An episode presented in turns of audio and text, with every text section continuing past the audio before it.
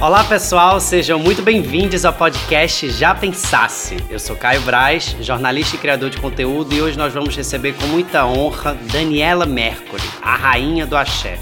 Cantora, bailarina, ativista de direitos humanos, uma grande referência para todo mundo no nosso país pela grandeza do seu trabalho, pela qualidade da sua música e pelo comprometimento que ela tem com as causas sociais e com a democracia. Quando o carnaval chegar, vou sair de mim para dançar, vou sair de mim para cantar, vou invadir a avenida com a vida, com a vida, com a vida, com movimento para carnavalizar.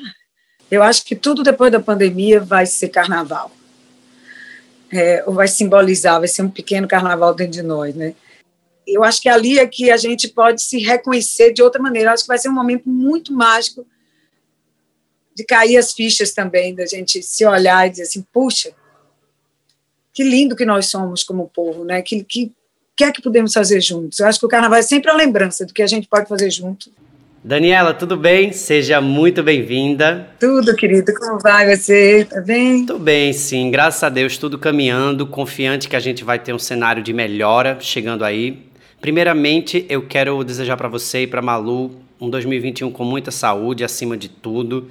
Um 2021 de retorno às nossas atividades. Queria saber onde você está e como foi 2020 para você. Um ano tão peculiar, né? Que a gente enfrentou vários desafios como o isolamento, ficar em casa e principalmente para você, eu acho, sem poder fazer aquilo que você mais gosta, que eu sei que você ama, que é botar a galera para moer. É, eu tô numa casa aqui em Sauípe, uma que a gente vinha muito pouco e diante da pandemia a gente achou que era mais seguro vir para cá, para sair de Salvador.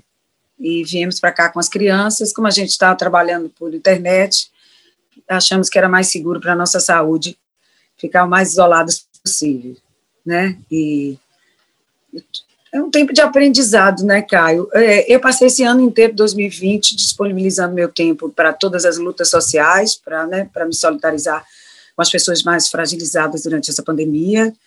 Desde o início, eu, como militante social e que trabalho nessa área há muitos anos, com muitas instituições, vi que ia acontecer é, que a vida de, muitos, de, de, muitas populações ia ficar ainda mais vulnerável, e aí fomos, me disponibilizei. Passei o ano inteiro, fiz algumas músicas, né? eu compus várias músicas, acho que umas, sei lá, eu falei umas 60, em torno disso eu compus muitas músicas espontaneamente, é,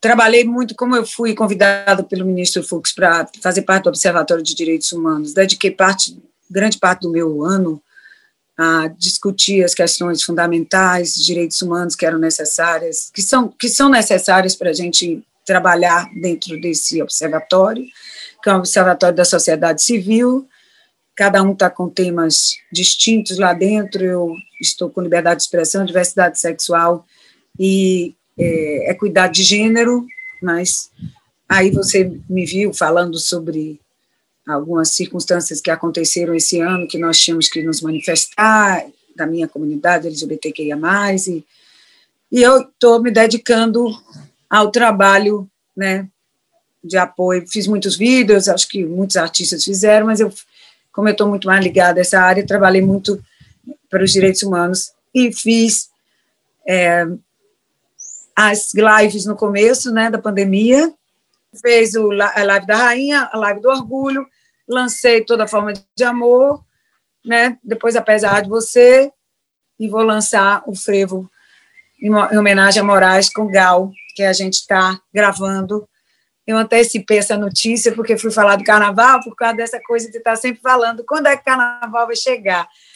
E essa música foi uma música que me alegrou muito durante a pandemia. Eu compus e a música tem sido a minha minha maneira de ficar de ter um pouco de alegria, né, de ter um pouco de força para seguir e pensar no futuro. Eu queria te perguntar uma coisa que eu achei quase profética que você fez em 2019 quando lançou com Caetano Veloso Tá Proibido o Carnaval. Na verdade, a música falava de outras proibições, né, como censura. A gente está falando sobre diversidade, sobre azul e rosa, sobre o caso da ministra Damares. O carnaval não foi proibido, mas ele está suspenso, né, por causa da pandemia. Eu queria saber se você tem notícias da Bahia sobre a realização do carnaval. Alguma notícia que também envolva um posicionamento do governo sobre datas, se já rolou uma conversa do governo com os artistas. Quando vai ser o próximo carnaval da gente? Olha, o carnaval está com data indefinida na Bahia. Né? Porque exatamente porque não se tinha certeza quando é que ia se poder vacinar e quanto tempo que vai se poder imunizar a população. O carnaval é também uma festa que gera muitos empregos, que é muito importante para a indústria criativa, e muitas famílias dependem do carnaval, inclusive dependem das festas né, do verão inteiro. É, todas as pessoas que trabalham nesse, nessa indústria relacionada ao carnaval, o turismo depende do carnaval. Então, são muitos, muitos empregos, muitos, é, uma cadeia gigante né, de pessoas ligadas à, à feitura do carnaval, à realização do carnaval. Então, me preocupa o carnaval não acontecer, e é por isso que está se lutando para o carnaval acontecer em alguma data desse ano, para tentar compensar um pouco é, essa perda né, de recursos para essas famílias que dependem desses eventos para sobreviver, né? É, são muitos autônomos que estão ligados a essas festas, muitas pessoas, né?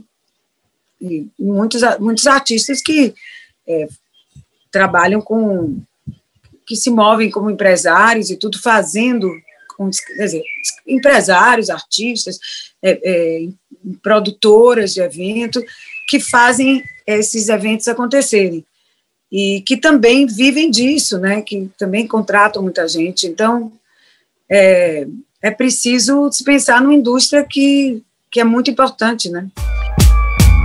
Tá proibido carnaval nesse país tropical.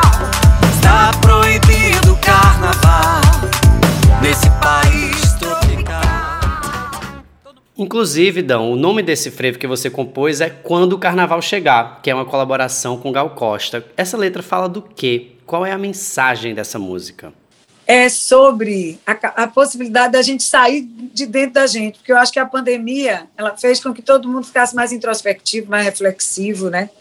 Foi um obrigou as pessoas a, buscarem seu autoconhecimento e obrigou as pessoas a a ver a realidade do país, quem não se preocupava com isso, a ler mais notícias, a saber como esse vírus surgiu, que também não deixa de, de ser um alerta da natureza, né? E a gente viu quanto a natureza foi destruída no ano 2020. É, eu acho que todo mundo teve que se envolver com assuntos sérios, mais profundos, né? lidar com suas famílias, fazer reflexões sobre sua vida, o que é que é mais importante, porque quando a gente está diante de uma situação tão dramática e que a morte, para nós, seres humanos, já é uma realidade, mas que numa circunstância dessa fica muito mais próxima, então a vida ganha muito mais sentido, né? Para quem não tinha autoconhecimento, acho que foi um momento obrigatório de autoconhecimento, né, Caio?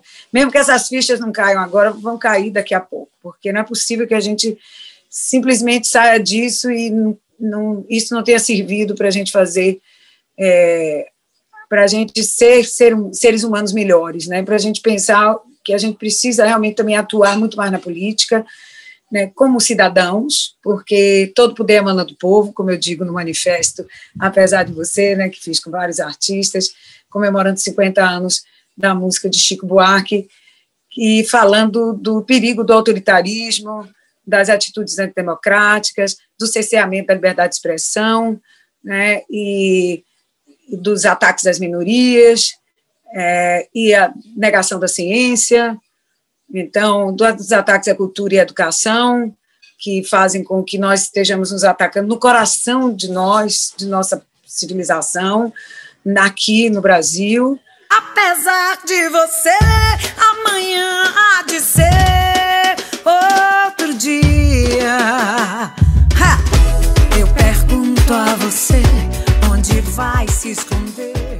Dan, surgiu uma outra discussão na pandemia que já faz parte de uma discussão que é mais antiga, que na verdade é sobre grana. Os artistas ficaram muito ferrados de grana, muito sem poder trabalhar, e é isso a partir disso surgiu um reaquecimento dessa conversa que estava meio adormecida sobre remuneração e plataformas de streaming. Por que as plataformas de streaming remuneram tão mal os artistas? Inclusive, tem até frases suas falando que, que alguns discos seus já custaram até um milhão de dólares, que um arranjo de uma única música chegou a ser feito 45 vezes, ou seja, fazer um disco é um trabalho extremamente minucioso e que custa caro. Hoje a gente já entende que não haja venda de CD, todo mundo já entendeu isso, mas nada foi feito de fato para substituir essa remuneração dos artistas. E nem os artistas também conseguem se organizar para mudar isso e muito menos as plataformas apresentam algum plano para mudar essa estrutura que está vigente hoje. Só que tem uma coisa: durante a pandemia, o número de assinaturas cresceu. A arte salvou muitas vidas do tédio, as pessoas pagam as assinaturas que custam dinheiro. As plataformas, além disso, têm também faturamento de publicidade, ou seja, tem uma grana rolando que está indo para alguém e que não são os artistas, né, Dan? É, isso tudo é muito novo, porque a gente tem mais ou menos uns 12, 15 anos que se começou a fazer essa, distribuição de música através das plataformas de streaming. A princípio não existia nenhum streaming, né? Existia só as, as primeiras lojas virtuais que vendiam os álbuns na internet e pirataria. No Brasil, a gente chegou, se não me engano, a perto dos 90% de pirataria, que é algo que nos envergonha muito, que é péssimo, porque é uma indústria que tem muita gente que trabalha e muita gente perdeu emprego na época, inclusive nas gravadoras por causa disso. Você tem toda a razão, Caio. Eu acho assuntos, essa é a coisa do streaming nos Estados Unidos, por exemplo, eu me lembro que que Beyoncé e Jay-Z questionaram, quiseram fazer uma plataforma só deles, porque eles achavam que não era justo, que, que era um valor muito baixo e era aquele momento que se começava a remunerar através da venda do digital, que as pessoas começaram a se desfazer dos seus CDs, as lojas de CDs fecharam. Cada, cada geração pega desafios diferentes, e Nunca foi simples, a gente também esteve pouco, eu acho que no Brasil, organizado para lutar, para melhorar nossas, nossos, nossas remunerações, também é, na época das gravadoras que se lançava CD e tudo. Então a gente precisa se organizar para poder fazer isso em todos os âmbitos da sociedade. Tudo que cada um quiser, você na sua área, eu na minha, os músicos na área deles, a gente pode fazer isso em conjunto, é, depende dos focos de luta, né? Mas é, sem essa, esse sem um nível de organização maior, a gente não conquista nada. Você acha que a sua criatividade foi afetada na pandemia? Teve muita gente que ficou muito para baixo. Quando a gente perde a perspectiva de futuro, a gente fica até meio desnorteado. Você falou que compôs 60 músicas e começou a trabalhar ainda mais com direitos humanos. A pandemia abriu alguma janela no teu inconsciente? Olha, eu compus, mas eu compus músicas tristes, muitas músicas tristes. Algumas poucas conseguem ser na totalidade alegres, mas quer dizer, nem sei, porque sempre trazem uma questão assim existencialista, é, questões profundas. Então eu fiz mais canções de chorosas, lamentosas, mais MPB, vamos dizer, né? É, que falavam das falam das questões do mundo, do, das questões sociais, da, das questões de direitos humanos, foram os temas que eu estava lidando, né?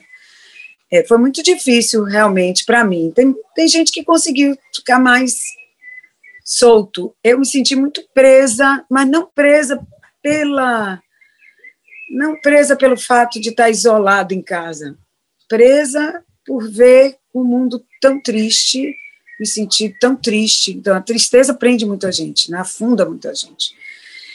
É, eu passei a, a esse, esse tempo ainda estou bem reflexiva. Eu acho que eu revisei minha primeira infância, meu nascimento, todos os meus amigos, tudo que eu já passei. Assim, foi um pouco a revisão da minha história de vida. E as músicas têm a ver com a luta pelos direitos humanos e um pouco do passado, porque era o que se tinha para trabalhar, porque não tinha futuro. Essa falta de perspectiva de futuro, para mim, foi a primeira coisa que eu escrevi, porque eu escrevo muito também desde menina. Eu escrevo para elaborar, para entender, para enxergar o que eu estou sentindo. E a primeira coisa que eu disse foi: não, não há futuro possível de se imaginar. Isso é muito limitador, não é? É como se realmente o tempo tivesse parado para observar tudo que a gente fez até então. A gente é, é um nada, né? A gente é como ser como, como ser humano, a gente é pequenininho, a gente é muito frágil, a nossa saúde é muito frágil, a gente é, precisa de todo mundo. Acho que foi um aprendizado que a gente não pode viver sozinho né? Quanto não se comunicar com as pessoas que a gente ama, não abraçá-las, não beijá-las, nos fragiliza também emocionalmente, né? Um, um, momento é um momento de realidade cruel, né? É, eu digo que o mundo ficou em coma. A gente está saindo do coma, né? Aos poucos. O que é que isso vai nos trazer de, de, de aprendizado, né?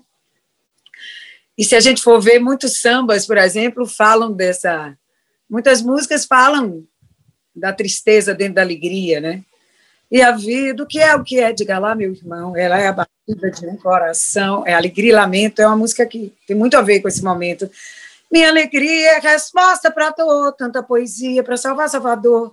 Nessa melodia, em tom menor, meu lamento, do ritmo aflora toda a tristeza de dentro. Amor, eu vou te dar amor para libertar da dor que vem de lá. Isso porque a gente viu mais palpável a tristeza, mas a tristeza está no cotidiano da gente, né? A gente precisa vencer todas as opressões, todas as dificuldades. Cada pessoa na sociedade, algumas sofrem mais, outras menos, outras estão com mais dificuldade para viver do que outras. E a gente precisa cantar para resistir. Então, as minhas canções nessa pandemia foram para resistir, foram para elaborar a tristeza, para elaborar a situação e para vencer é, é, essa dificuldade emocional né, durante a pandemia, de ter solidariedade com o mundo. As dores do mundo são todas minhas. Desde menina eu sou assim, né? Eu sofro muito pela humanidade, muito, muito, muito, muito. Então, para mim, eu fiquei muito assustada com tanta gente é, morrendo com Covid, muita gente, e aflita em tentar é, ajudar da maneira que fosse possível. Até o frevo que eu estou fazendo, né, que eu fiz, que está gravando, que eu vou lançar logo, logo, então não vou contar todas as novidades, fala é, quando o carnaval chegar, a primeira estrofe faz, vou sair, quando o carnaval chegar, vou sim, vou saber que a vida está em meu corpo.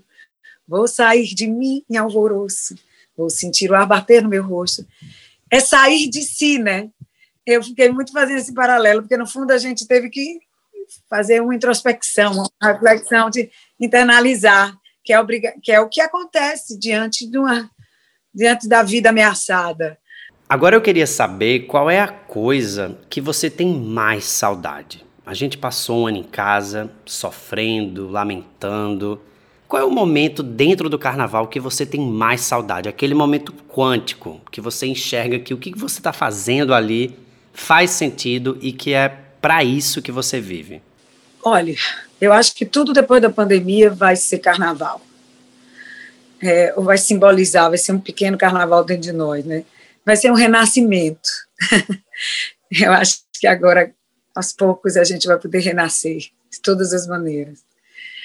É, e vai valorizar tudo mais. Eu sempre me emocionei muito em estar no palco. O palco é o lugar onde eu me sinto mais segura, como se eu estivesse na minha casa mesmo. O lugar onde eu mais tenho intimidade, onde eu faço o que eu mais amo, que é me conectar emocionalmente com as pessoas e dar o melhor de mim, poder falar o que eu penso através das canções. Meu próprio carnaval sempre foi um carnaval muito cheio de temas, muito cheio de, de mensagens. É mesmo, eu sempre vi no carnaval também uma, uma inspiração para a gente viver de forma mais igualitária, né? Eu adoro ver as pessoas juntas, sem distanciamento de classe, né? não distanciamento social. É, não deixa de ser um tipo, mas sem muros, sem barreiras. É, é, como, é, é um único momento em que a cidade se encontra e que as pessoas, a gente tem ali uma, uma sensação de igualdade, né? que todo mundo é humano, que todo mundo está ali pulando junto, que, que que todo mundo é igual mesmo, falar igualdade igual. Eu já falei isso em muitas músicas minhas. A diversidade, que a gente encontra o diferente, a pessoa que mora num bairro que a gente nunca passa, né? A, é que a gente se depara com as pessoas que vivem na cidade e os, e os turistas. Eu acho que esse é a, é a, grande mágica do carnaval, é estar ali corpo a corpo. O carnaval da Bahia, o carnaval de São Paulo de rua, né, do Rio de rua, de Recife, Acho que a coisa mais preciosa é a gente poder estar junto. Para mim, a coisa mais mágica é poder estar junto. Parece óbvio, porque eu estou sentindo hoje saudade de estar com minha, minha neta, com meus filhos que eu não estou vendo, né, é, com os meus amigos, com a minha família e a minha família maior, que são vocês todos, né, minha cidade, minha, meu país, as pessoas que se conectaram comigo, que gostam do que eu faço, que, que, que a gente se olha e se reconhece, né? Porque a arte criou essa irmandade, criou essa conexão, criou essa é, essa essa visão de mundo parecida, né? Que a gente tem. Vocês, a gente, eu aprendi a, olhar o mundo a partir do, do, dos olhos da, da arte de, de meus ídolos, né? E de pessoas que eu admiro, que são referências para mim, que me ensinaram também a lidar com o país, com a liberdade, com a minha cultura, que me ensinaram a amar quem eu amo. Então, assim, a cultura só existe em conjunto, sabe, Caio?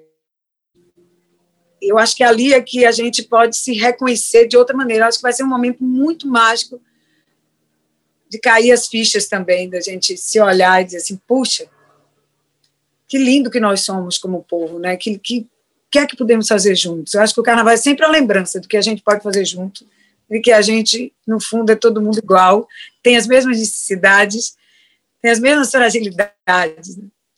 Tá, aí você diz, é isso, que é que eu tenho saudade? Eu tenho saudade de estar com as pessoas, pessoalmente, né? com as pessoas, com todos vocês, e poder, que aí só faz sentido cantar se tiver razão, né? E vocês são a grande razão do canto.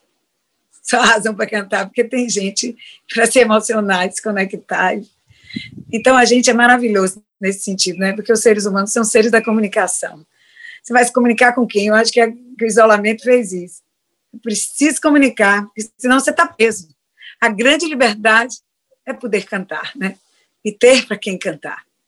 Eu tenho saudade de ver o impacto das canções em vocês, de ver o que, é que elas causam em vocês, de como elas passam no coração de vocês. É isso que eu tenho saudade. Eu não posso ficar ficar sem você, porque eu não posso ficar, ficar sem te ver.